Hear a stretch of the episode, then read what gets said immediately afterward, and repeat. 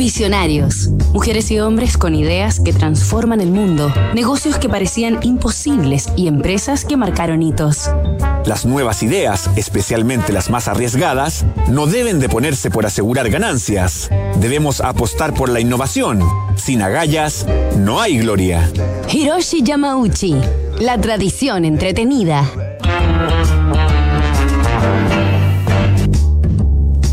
Esta semana en Visionarios estamos recorriendo la historia de la compañía Nintendo, creada el año 1889 en Japón como una tienda de barajas de naipes.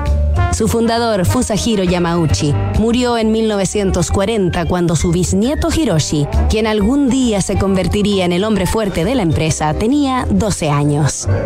Hiroshi Yamauchi nació el 7 de noviembre de 1927 en la ciudad de Kioto.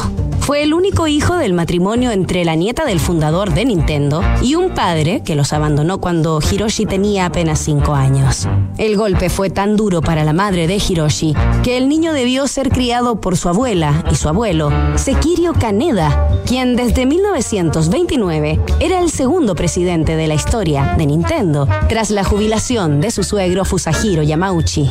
En 1948, el abuelo Sekirio sufrió un derrame cerebral que le quitó la vida un año más tarde. E Hiroshi dejó sus estudios de Derecho en la Universidad de Waseda para asumir la presidencia de Nintendo.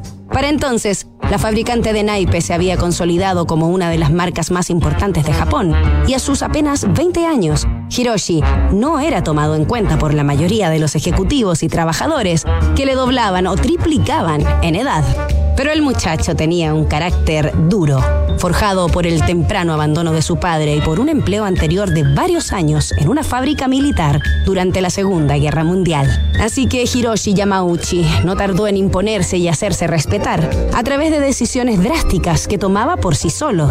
Hiroshi introdujo las barajas occidentales de plástico dentro de la producción y en 1959 llegó a un acuerdo con Walt Disney Company para dibujar sus personajes en los naipes Nintendo.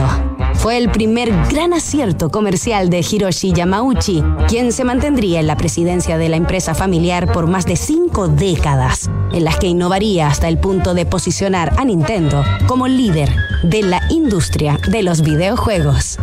Nos reencontramos mañana con otro capítulo de esta historia disrupción tecnológica, cambio climático, modificaciones geopolíticas, crisis social, efectos de COVID-19. ¿Y qué pasa si miramos el contexto desde un nuevo ángulo? The New Equation es la nueva estrategia de PwC para resolver problemas complejos y transformar los negocios.